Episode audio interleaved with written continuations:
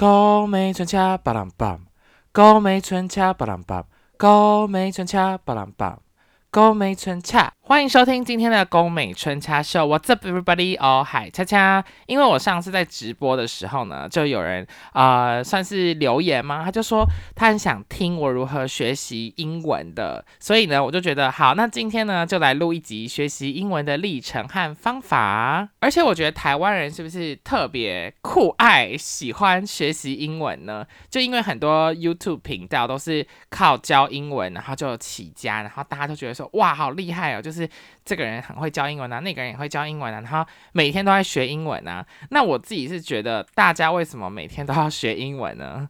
因为呢，你们永远都没有把英文学好，所以你们才要一直的去看那些学英文的 YouTube，或是看一些学英文的 IG，因为你就是。一直都没有把它学好，所以你才一直看，因为你就不会去看学中文的 YouTube 吧，或者学中文的 IG，因为可能中文你就已经会了百分之九十五好了，可是英文你可能因为你永远都没有认真的学会，所以你才要一直去看。好，这是我自己的一个小观点。好，那呃，我觉得我的英文还是有很大的进步空间，可是。至少我在美国担任就是教授啊，在讲话上啊，或是写 paper 啊、改作业上啊，都不会有遇到什么问题，也不会有人跟我反映说我的英文有任何的问题。至少把英文当做 a tool of communication 呢，这部分呢我是还 OK 的。然后再来就是口音这种东西，因为我觉得我本人讲话可能像中文，我就是没办法像有一些人出国一下就变成 fashion marketing 或是 UCLI 这种就很有。A B C 腔，那我就是没办法，我没办法像陈方月一样有一些啊，就是英文的腔调，我就是比较很难去做这个 A B C 的一个腔调的展现，还不如学那个日本人。OK，总之这个英文腔调呢，就是我也是讲英文的时候还是有浓浓，因为浓浓的口音嘛，但是就是略带我。个 accent，因为我问过其他就是在美国从小长大的人，他们就会觉得说，对我讲话就是还是有一个 accent，可是我的 accent 不会到大家听不懂，因为我觉得我在 pronunciation 上面呢，我就是用 KK 音标，蝴蝶音的啊就是啊，然后那个倒过来的一就是呃就是呃，就是我很明确知道在发音的时候，在英文里面，如果你不是用你是用美式腔调的话。它只有一个重音，重和那个重好奇怪哈，只有一个重音。那那个重音呢，就是呃，你一个字里面只会有一个音是真正发出来，其他都是发呃或者呃呃呃呃。这种。音，你们懂吗？好，我不要再用怪腔怪调，我现在继续分享。那总之呢，就是因为我之前上那个实境节目的时候呢，哎，我讲英文的时候都没有上字幕，而且我觉得我那个时候的英文还没有现在这么好。就是你当然是在美国住越久，英文越来越好嘛。就是以我自己的工作跟读的书来说，然后那个时候呢，我在节目上讲英文哦，他们没有帮我打字幕，你们知道？美国的节目是不会有任何字幕的嘛？或是你在没看美国影集，除非像现在 Netflix，它会给你选字幕。但是老实说，美国人是没有在看字幕的。台湾就是 YouTube 没有上字幕，大家就说：“哦，你这个 YouTube 没有字幕，我就不用看呢，没有字幕我看不懂啊。”好啊，你就不要看。好，反正总而言之呢，我没有被上字幕哦。然后可是那个日本人。日本人又是日本人，他是我朋友啦。然后他自己在节目上讲话的时候，他们都会帮他上 subtitles，就是会有字幕。那意思就是说，他们可能会觉得观众听不懂他在讲什么，但是呢，观众是听得懂我在讲什么的。所以我觉得目前至少我在工作啊、学业啊等等方面，我从来没有被别人嫌弃过，或是没有人就是偷偷的暗示过说他觉得我的发音需要更标准一点。所以我觉得这样子。就是仁至义尽了嘛，而且如果你们真的要探讨口音的话，其实美国在各个州的口音都会不一样。像纽约的人的口音就是，哎别别别别别别别别，我有点不知道怎么表达。他就是一句话呢，都很喜欢 drop 每一个呃最后一个字。就是我之前的主管嘛，他每次讲话的时候，他就说，比如说我问他说，那这个可以剖吗？就是呃我们在讲一些 social media 的东西，他就会说。Yes, you can。然后我就有点搞不懂，因为他说 you can't 跟 you can，他都会说 you can。因为他不会把后面那个字发清楚，然后他只要讲一句话，他会把每个字粘在一起，像是 memorize my vocabulary 就之类的，然后我就有很常常听不懂，就刚开始工作的时候，就是你可能要抓住他发音的模式。然后或是我之前班上就是会有印度人或是 Bangladesh 来的，因为印度人哦，他们那一代就是因为英文是他们很厉害的语言，所以我就以为他们英文就是很，他们英文很强，可是他们在发音上面我都听不懂，就他们会讲话的时候就是 I got many many friends, I love 可里迪利小子，就会有一个哈，我模仿没有很像，但他们会有一个这样的口音，然后。以至于在上课的时候呢，他们在表达自己意见的时候，我就是完全听不懂。我真的不是在讲说我英文多好，但是我真的听不懂，就我的听力很有问题。重点是哦，我们的教授哦都听得懂，他就是好像听得懂他们在讲什么，但我不知道他们是装懂还是就是假装自己听得懂，就说嗯，就你的 opinion 很棒之类的。但我真的是听不懂。对，然后是。像是中国人很容易有一个口音，因为之前只要有中国朋友，他们讲英文都会很喜欢加一个儿在后面。他们说 idea，你这个 idea，your idea 真棒，就他们会有一个 r，那我觉得也蛮可爱的。好，总之呢，至少我在发音的部分呢，我都会避免掉说这些不必要的东西。我就是看到什么字，然后它的 K K 音标是什么。那我就怎么去发，所以大家一定要好好学 KK 音标，因为你看 KK 音标发的音才是正确的，对。可是也不是每个字有 KK 音标啦，这种事情就是你多讲几次，你之后不用看 KK 音标，你也知道怎么讲。那现在呢，就进入我要来分享我从小到大学习英文的历程。好。那反正从小的时候呢，就是啊，比如说幼稚园可能会有双语幼稚园嘛，就类似这样子。可是这种东西我都没有什么印象，因为小时候记忆真是太小了。那我们就直接跳到比较有记忆的时刻，大概就是小一、小二的时候。然后那个时候呢，我就是念一个叫做道明外侨学校，在实践大学的里面一点，就你往里面走，在大直那边。那那个学校呢，就它是开给，比如说外交官在台湾，然后他们有小孩，那他们从小就讲英文嘛，那他们可能以后会离开台湾，他们也不知道讲中文，所以他们就去念这个学校。然后这个学校就是要穿制服的那一种，哎，其实是不是每个学校国小都要穿制服啊？好。I don't know，但反正呢，那个时候就是去学英，就是英文，应该说学英文，可是他全部教的东西都是英文，就比如说 social studies，它也是全英文，然后课本也是全英文，所以我那个时候就是在认真的学英文，但。我其实也忘记我到底学什么，因为真的太小了。我只知道，好，比如说要讲一些很英文的事情，就是我们班上跟同学们聊天的时候都讲英文，因为就是比如说有菲律宾人，然后有印度人，就有不同地方的人，然后大家都讲英文，因为大家都不会讲中文。可是我也不觉得我因此英文会变好，原因是因为大家也知道我是什么，我是 INTP，之前有讲过，我就。呃，会比较害羞一点，然后从小就是不太爱讲话的人，所以其实我可能就是不讲话，然后待在那边嘛。反正那个时候我觉得。比较印象深刻就是，比如说你我们就会看一些英文电影，然后看那些电影的时候就是没有字幕，没有中文字幕。我记忆中就是我们看了《Parent Trap》天生一对，然后是 Lindsay Lohan 演的，然后我们就全部人就是爱到不行诶，就我也是从那个时候开始爱上那个 Lindsay Lohan，我们就会甚至去模仿里面的情节，然后背里面的台词。然后看到他把那个耳垂不是扎那个苹果，我们就觉得哇，好痛哦！反正我小时候就觉得，就是学英文也是一个快乐的事情。可是我也没有真的觉得我在学，因为因为小学你不就去发呆嘛，然后回家以后就写功课，所以这是我唯一的印象，就到此为止，就是学英文的部分。然后，因为我们那个是天主教学校，所以其实我小时候呢，我也信天主教，但我没有受洗。我的脖子前面都会挂一个十字架项链，然后每天睡前呢，我都会祷告，然后之类的啦。反正就是那个时候就也不懂吧，可能进去就觉得好，大家都祷告，我就祷告；大家都吃 wafer，我就吃 wafer。你们知道 wafer 是什么吗？就是天主教做弥撒的时候呢，他们会有一个白色圆圆的小饼干，然后呢，牧师就会说。这个是耶稣的身体，然后他会拿一个红酒，然后说是耶稣的血。当然我们不是喝红酒，我们是喝 Fanta。然后呢，他就说现在就把耶稣的身体给吃掉吧。然后我们就会吃掉那个白色的小饼干。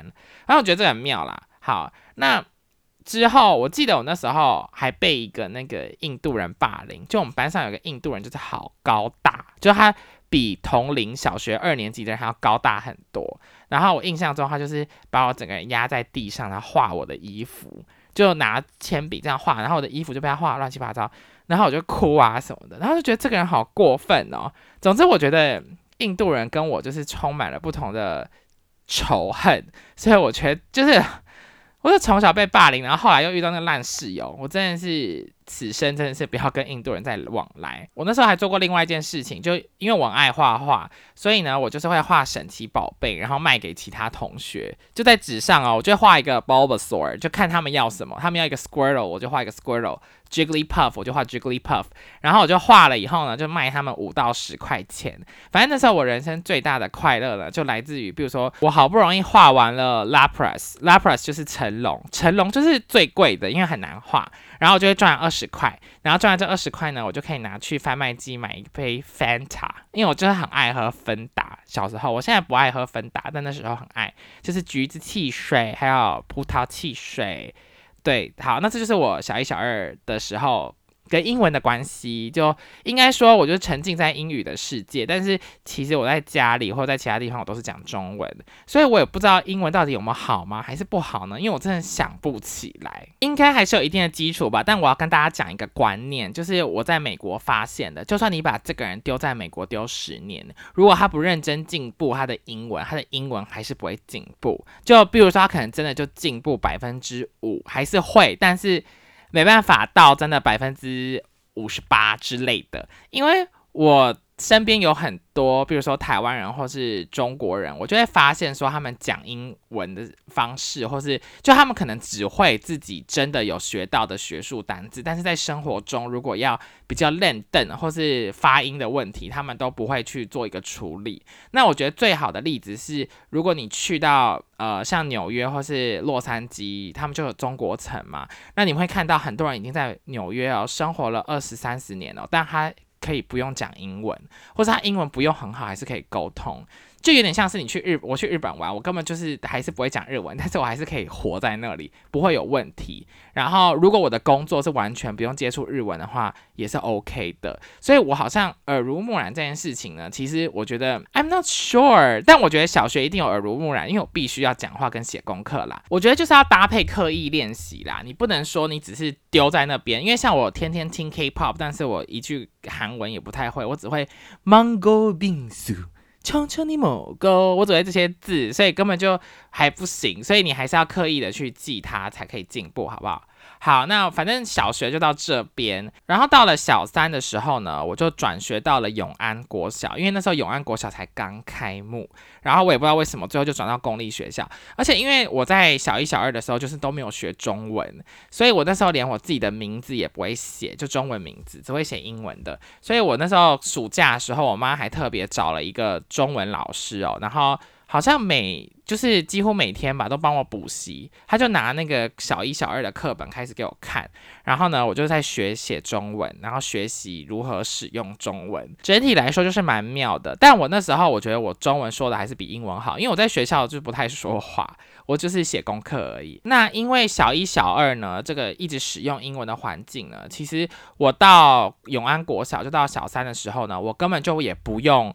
去读英文，因为那个时候我们学校永安国小就是有教英文课，然后他英文课会分班。我记得那个时候台湾的教育体系就是没有规定说大家一定要学英文到一个什么程度，所以永安国小那个时候他就也不知道说大家的英文程度如何，因为你可能会偷学嘛，或不学，所以呢他。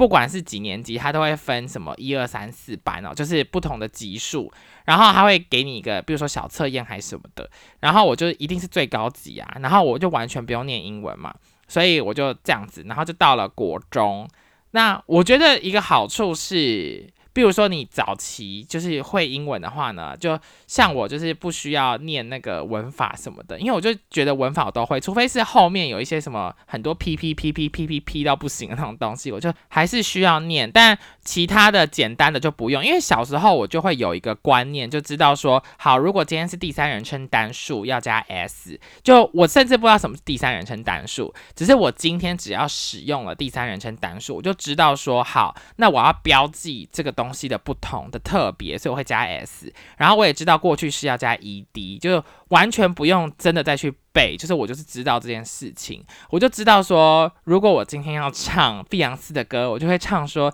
If I were a boy，就我会知道说要用 were，因为你在标记如果的时候，你要用过去式去展现它的不同，才会听起来跟现在式不一样，这样大家才知道它的差别。然后另外一个东西，我觉得是常常大家开始学英文的时候，呃。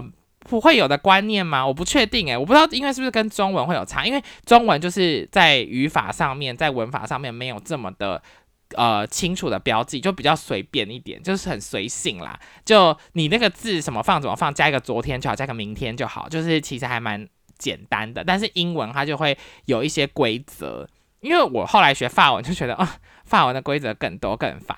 好，那另外一个观念就是，我小时候就知道说一字多义，就是一个字呢，它不会只有一个意思。我觉得是很多台湾人刚开始学英文会没办法过去的一个坎，因为你们背单词就会背一个意思一个意思。比如说 address，你就会背 address 地址，address 地址，你就一直觉得 address 地地址。但是呢，address 呢有说说明跟称呼的意思，但它的拼法是跟 address 是一样的，所以他们是同一个字，所以。每个字呢可能会有很多意思，这时候考 GRE 的时候就会觉得很烦，因为呢 GRE 的时候呢，他最爱考的就是一字多义，他最喜欢考一个字的第五个意思，就最少人用，因为第一个意思可能是百分之七十的人用，第二个是百分之十嘛，第三个百分之五，就是他会考到那个百分之。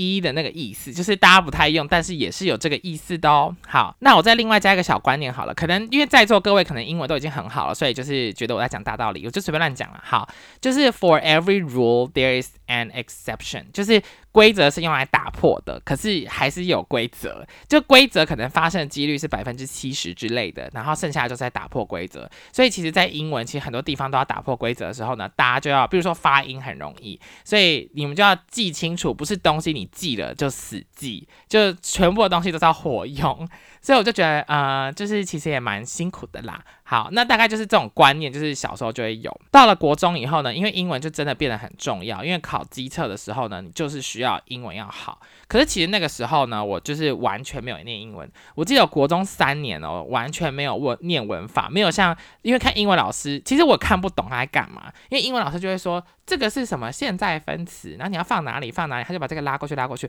我根本就不知道他在干嘛哎，我就觉得嗯，你干嘛要这样子？就不就是在动的东西，你就加 i n g 就好了嘛？你为什么要？这样，这个拉过来，这个拉过来，就变得很像数学，你知道吗？就是这个怎样了，所以这个什么若 P 则 Q，就给我来一个这个，就哦，好奇怪，好奇怪啊！但是没关系，我就是上课就发呆就好，然后画课本。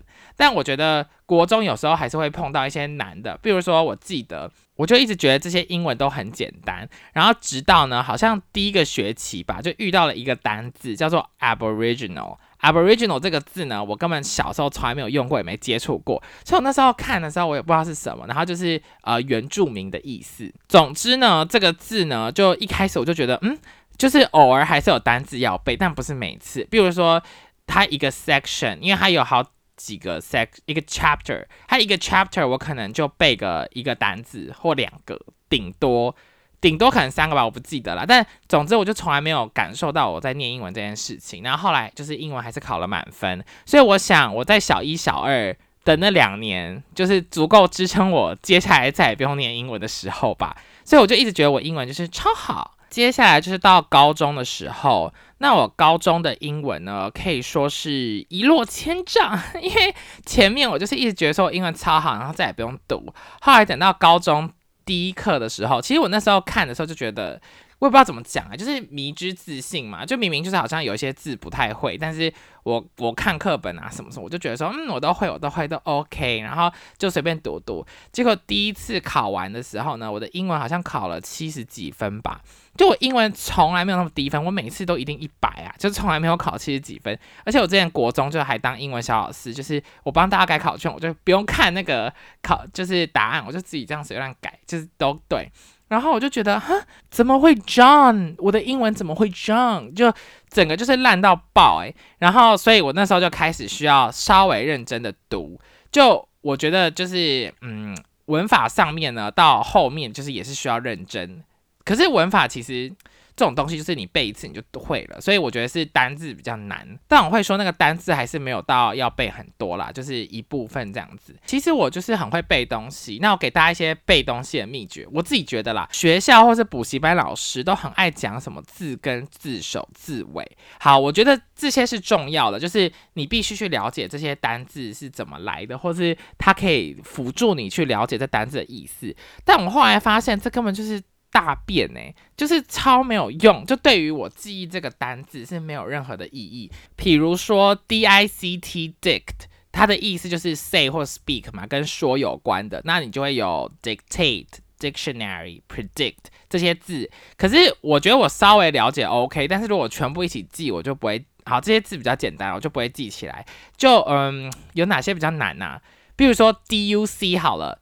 有引导跟吸引的意思，就会变成 educate、introduce、produce、deduct。但是你听到这四个字，你觉得你排在一起同时记，然后用 D U C 来记，是不是很难？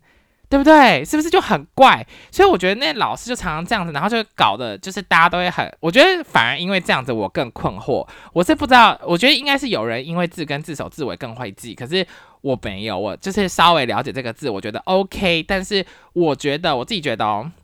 记单字最好的方法是你每个单字都要加一个例句，因为呢，单字这个东西呢，它是活的，你需要去活用它。你不是说你今天知道 galvanize 是刺激跟激起。的意思呢，你就会使用 galvanize。你必须知道 galvanize 要放在哪里，因为像是 important、vital 跟 crucial，像这些字，你什么时候用 crucial，什么时候用 important，这个也是有一些呃，在不同情境下，所以如果搭配一个情境去记的话呢，会记得更清楚。因为记忆，好，我现在又要变成老师了，就是我在上那个教教学课的时候呢，你就会知道说。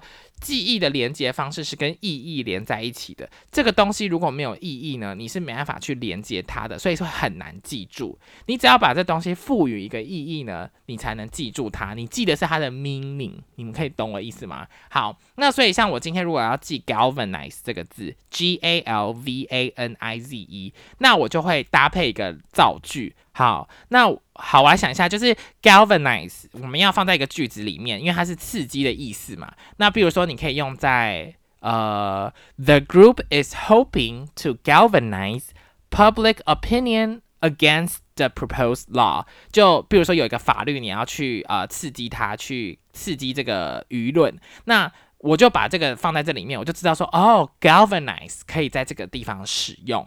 那类似的情境下呢，我就会想要使用 galvanize 这个字。所以这个时候呢，就有点像是听一个故事，你听一个三只小猪的故事，只是这故事变成一句话而已。然后你这个字呢，就会记得更清楚。那尤其是你在这个句子里面，比如说有些字比较你不常用，比如说 public opinion 会不常用吗？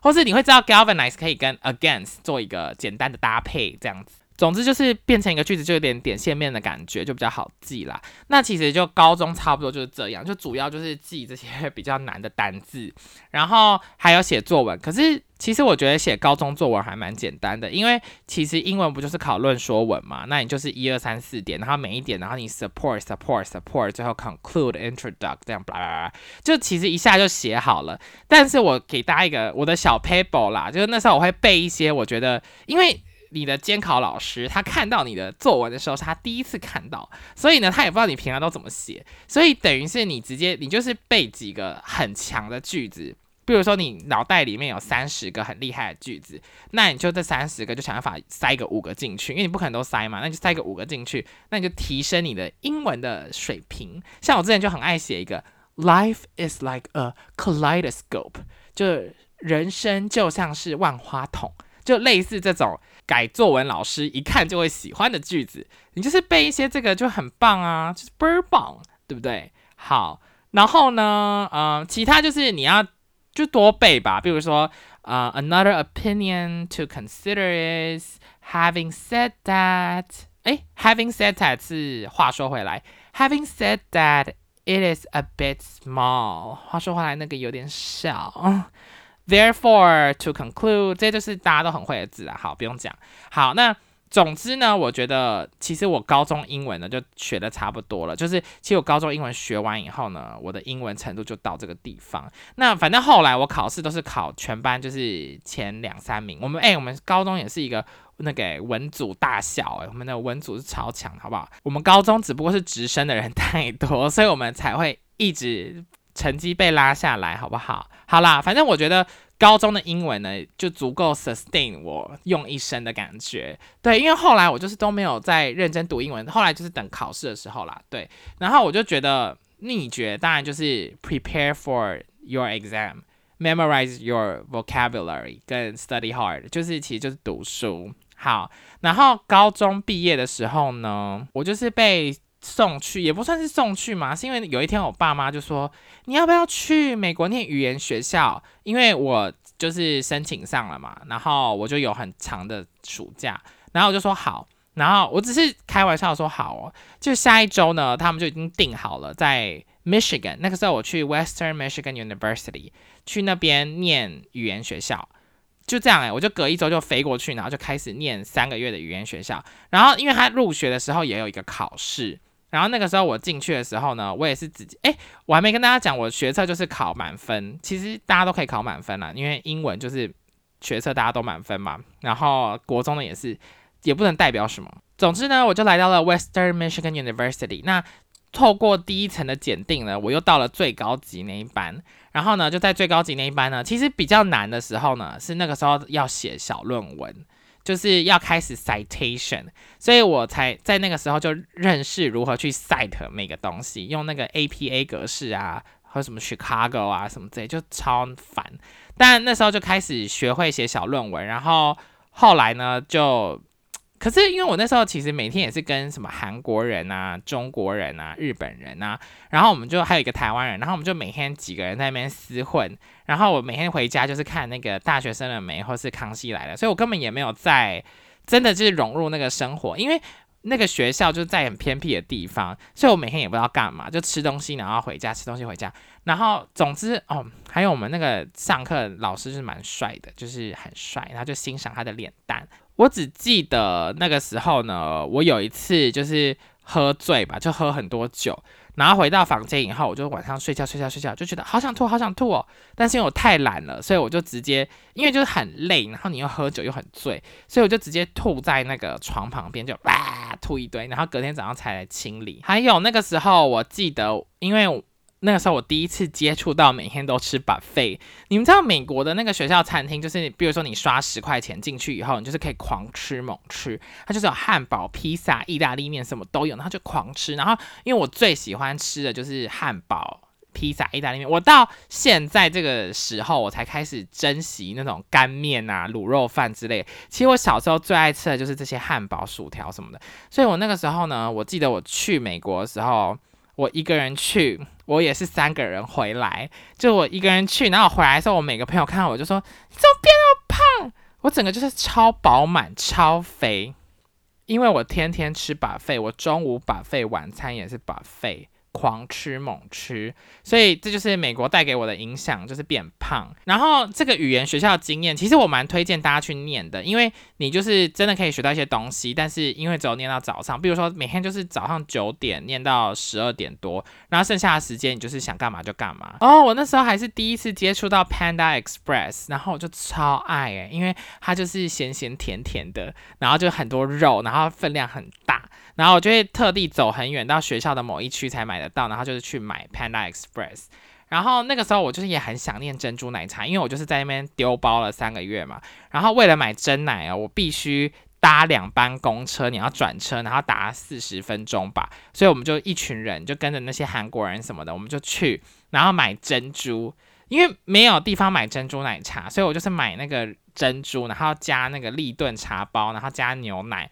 因为美国是买不到奶茶，你们知道美国超市竟然没有卖奶茶吗？我觉得整个就跟我人生经验很不同诶，在台湾天天喝奶茶，然后我就以为奶茶是一个西方世界很喜欢的东西，可是你到美国的便利商店哦，没有奶茶这种东西，真的没有，所以我就得自己泡红茶加糖加牛奶，然后再自己煮珍珠，就整个是非常小留学生的生活。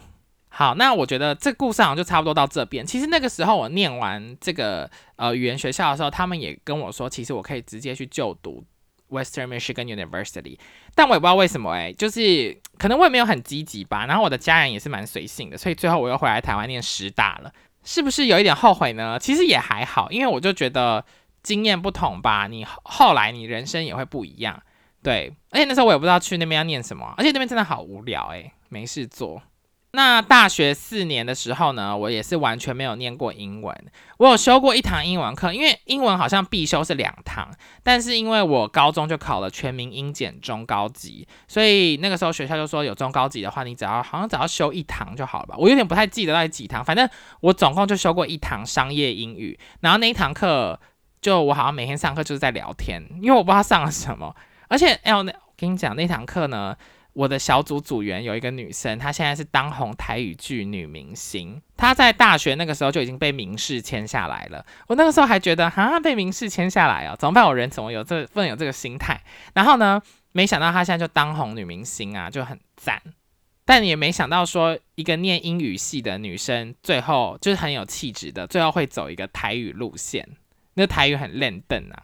然后再下次我会读英文就已经过了四年，因为我真的大学时期除了有时候有原文书，但我们大学的原文书真的不多，不丢，因为我们是念比较接地气的一个感觉的科系。好，然后呢，我就去念托福吧，就是因为要申请研究所。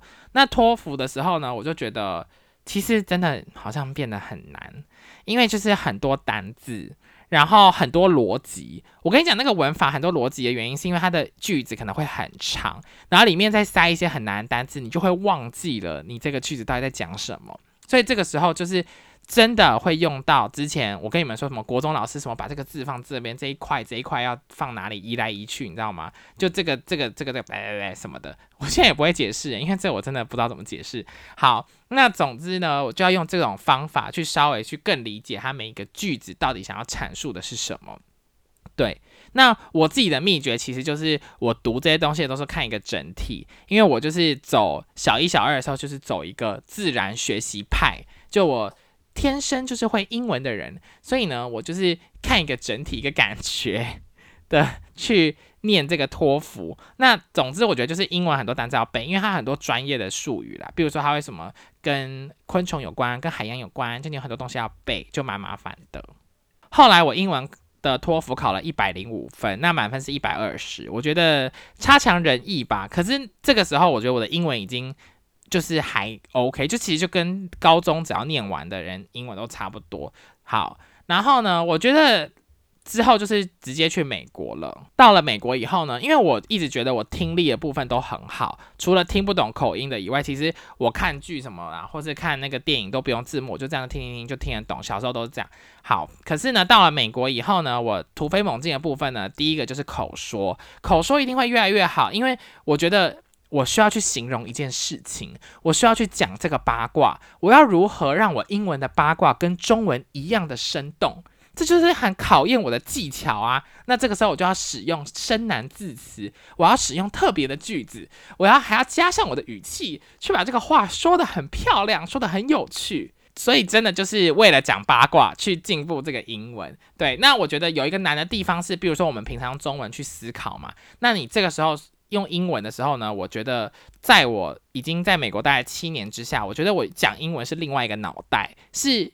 同一个人，但是有点不同的个性，因为我觉得会受到这个语言来形塑你的思考。因为其实很多字是不能翻过来的嘛，像我之前讲过什么委屈啊，或者乖不乖啊，这种字是有时候你用 behave，有时候你用 obedient，你不知道要用哪一个，所以你要学会去翻译，并且知道这个你想表达意思的真正含义是什么。比如说，我今天想要称赞一个朋友，在用英文说你很有气质。可是美国没有可以直接翻“气质”这个字，因为我就没有这个字啊。对，因为“气质”这个字在台湾有时候是可以当做这个人气质很台，那也可以说是称赞这个人很有气质。那气质真正的意义是什么？这个时候呢，你要去想。所以我就会去想说，气质我想要表达是什么？我要怎么 dissect 气质？我就会觉得可能是 graceful，可能是 elegant。可能是 classy，可能是 polished，这些东西都会去形容一个有气质的人。那我可能就会用这四个字，这好多，或是我可能就会用其中一个去表达我要表达气质，这样子我在中英文的转换上就不会卡住，因为这是一个翻译的东西啦，就一个翻译的方法，一个技巧。然后如何继续增加自己的程度呢？这是到前几年我还会用的，就是我的小秘诀啦。就只要我听到这个人说了什么句子，我很喜欢，即便这个句子很烂哦，就是在讲一个臭婊子啊或什么的，那我还是会把它写下来，写在我的备忘录里面。或是我在看剧的时候呢，他讲了一句话，我觉得这句话真的很赞。比如说，我之前看 Beef 就看到他们有一句话写 The rapture of being alive，翻译过来可能就是活着的狂喜。那我觉得这句话就用的很棒，尤其是 rapture 这个字，所以我就会把这一句话给写下我的备忘录里面。对我刚刚就是在看我备忘录里有什么，然后跟大家分享。嗯，我看还有什么哦，还有这个，就是不一定是要真的是整个是英文很好，是你觉得你想要以后会使用到的话，你就可以记起来。就是因为我觉得它可以建构你的一个用英文去思考的方式。好，比如说这一句：Some people have a boyfriend, some people have a girlfriend, some people have a partner. I have food。所以就蛮好笑的一个句子，但是我觉得就是会想要记起来，就你这样以后就可以使用它。所以就是等于是你在看剧的时候，你可以多多的去意识到这件事情。像我前几天在看那个 The Kardashians 啊，他们就讲到 melanoma，就是黑色的素瘤。然后那个时候我就觉得，嗯，这个字呢，虽然我会，我知道什么 mel 开头是负面的，可是这个字我不太会用。那如果今天我朋友长了一个黑色的素瘤 melanoma。那我要我就会使用说哦，你有一个 melanoma，所以我要赶快再记起来。不是说我不知道这个单字，只是这个单字在我的记忆是很深处的。那我再次把它提起来以后，就是你把这个东西变得更 salient，你们知道 salient 就是更显著，更让自己就是在前面一点。那你到时候就会使用它。所以这是我自己学习跟口说的一个秘诀。另外一个呢，就是大家可以想要听起来很厉害的话呢，这就是在研究所啊、博士班啊，或者在工作上啊很好的呢，就是你要一直加一些很烂的词，就比如说 apparently、obviously、clearly、seemingly、evidently，反正这些都是一样意思，就是你就是 apparently 他就是怎样怎样怎样，apparently she's a bitch，我要每个造句都变成他是一个 bitch，就这个东西呢，就可以让你听起来好像你很懂自己在说什么，你很厉害。对，实则上呢，其实，在一些写作方面会觉得说你很冗言赘字，但是在说话上呢，会觉得，哎，你好像有思考过，但其实你没有。这个就是也是英文进步的方法了。那之后到现在呢，我觉得另外一点就是，呃，比如说在研究所跟博士班的时候，我英文又有进步，是因为你要使用一些比较难的字去代替简单的，才会看起来比较厉害。比如说 myriad，myriad 这个字呢是。M Y R I A D，它的意思就是跟 a lot of 就是大量无数的是一样的意思，但是我就要用 The author suggested a myriad of solutions for the problem. A butterfly's wing has myriad tiny scales。有没有觉得这个句子整个被提升了它的质感？如果你说 The author suggested a lot of solutions，你就觉得哦，a lot of 就这样。可是 The author suggested a myriad of solutions。 就觉得整个感觉如沐春风都不一样，有没有？或是你想要使用，比如说 use 使用这个字，呃，use 就听起来是啊，好像大家都会用，对不对？但是呢，如果你说 the author employs rhetorical questions in order to assert her beliefs in a more persuasive manner，但如果你说 the author uses rhetorical questions in order to assert her beliefs in a more persuasive manner，你就觉得、嗯、好像这个力道有点偏弱。你用 employ 就力道比较强，虽然他们的意思是一样的，他们的功能是一样的，但是那个感觉你知道吗？就有时候呢，语言是非常的感性，是非常情绪化的，是一个 feel，所以我们就要让这个 feel 呢可以提升它的质感。对，那哦。大家就可以多看影集啦，怎 么突然变得那么简单？就其实我觉得多看影集也是可以增加自己的英文的水平。可是我自己的问题就是，因为我看很，我以前看很多影集嘛，从古早时期的《Two Broke Girls》、《Pretty Little Liars》，还有《Big Bang Theory》啊等等这些早期的剧开始看，然后《Modern Family》这种，我就每次看到喜欢字句子单字，我就会写下来。那你写下来以后呢，你就可以使用它。但是造成的问题就是，有时候我在呃公司里面，大家会觉得我很浮夸，因为。我就可能会学那个里面的人，你知道吗？还扭头这样，Yes Queen，就之类，就整个人看起来很荒谬。那我就觉得说，大家用字还是不用那么的激烈的使用，但是可以先学啦。然后大家记得，你写完这些东西在备忘录以后呢，你以为你就记得了吗？当然没有，我会再找一天的时间呢，就是去图书馆、咖啡厅啊，就是好好的再去学这个字。那记记东西，我自己的方法啦，我自己读书的方法，我不知道大家读书方法是怎样哈。我会喜欢拿一个笔记。记本，然后把每个东西抄下来，就是抄一遍，然后抄两遍，抄三遍，然后我就会记起来了，就是刻在我脑海里面。这个之前也有一个心理学的还是教育学的实验呢，他有说，当你去刻意的用手去记这个东西的时候呢，它在你脑袋里的记忆会比较深刻，你会记得比较久。如果你只是用看的，或是用电脑打的，那它的记的程度会不一样，就是要。记忆呢，跟学习是看你付出多少努力，然后就有多少回报的东西。其实这也是我觉得考试的一个好处，因为考试这种东西呢，就是我只要努力，我就会多一分。但是人生不是啊，人生是我再怎么努力，我可能还是赚不到钱。对，就突然讲一些悲伤的话。好，所以大家有没有体会到学习的快乐？其实学习英文是非常快乐的，因为你可以知道说，我今天用了这个字，我今天用了 salient 这个字，我就是感觉很厉害；或是我用了 egregious 这个字，就会觉得哇，我好像很聪明，或是可以真的去完整的把这个 tool of communication 去真的去表达我想要表达的意思。所以我觉得学语言是非常快乐跟很棒的哦。就去想想，如果我今天讲一个八卦，我的八卦可以越来越生动，或者大家听了会觉得好好笑，是不是就会有一个 sense of achievement，一个成就感的感觉？对，那最后我想跟大家说呢，其实英文。不好呢，也不用气馁，因为其实很多人呢，英文还是不好。像我之前呢，在跟一群台湾博士生聚会的时候呢，我就说那个教授哦，他就是非常的 gullible，那个印度人讲什么他都会相信。好，然后大家就一头雾水，想说我刚刚讲了什么字？因为我刚刚使用了 gullible 这个字，这个字就是容易被说服的意思。可其这个字呢，在我的人生字典中，我非常的爱用，只是不是说每个人都会呃真的去记到这个字，所以其实大家都会一头雾水。所以有时候遇到不会的单字或是不会的句子呢，不要害怕，你就赶快记起来，然后你就会一点一滴的进步。对，那我大概就是这样子。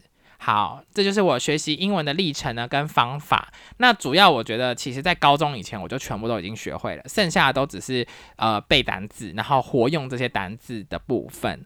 好，那。在这边呢，就祝福大家英文都可以越来越好，越来越进步。那我觉得很多东西呢，你要去刻意练习，去真正的去呃用心的去读它。读完以后呢，你要使用哦。比如说刚刚那个 myriad 这个字是大量的嘛，无数的。那我们就可以说，There were a myriad of reasons to take a break from class。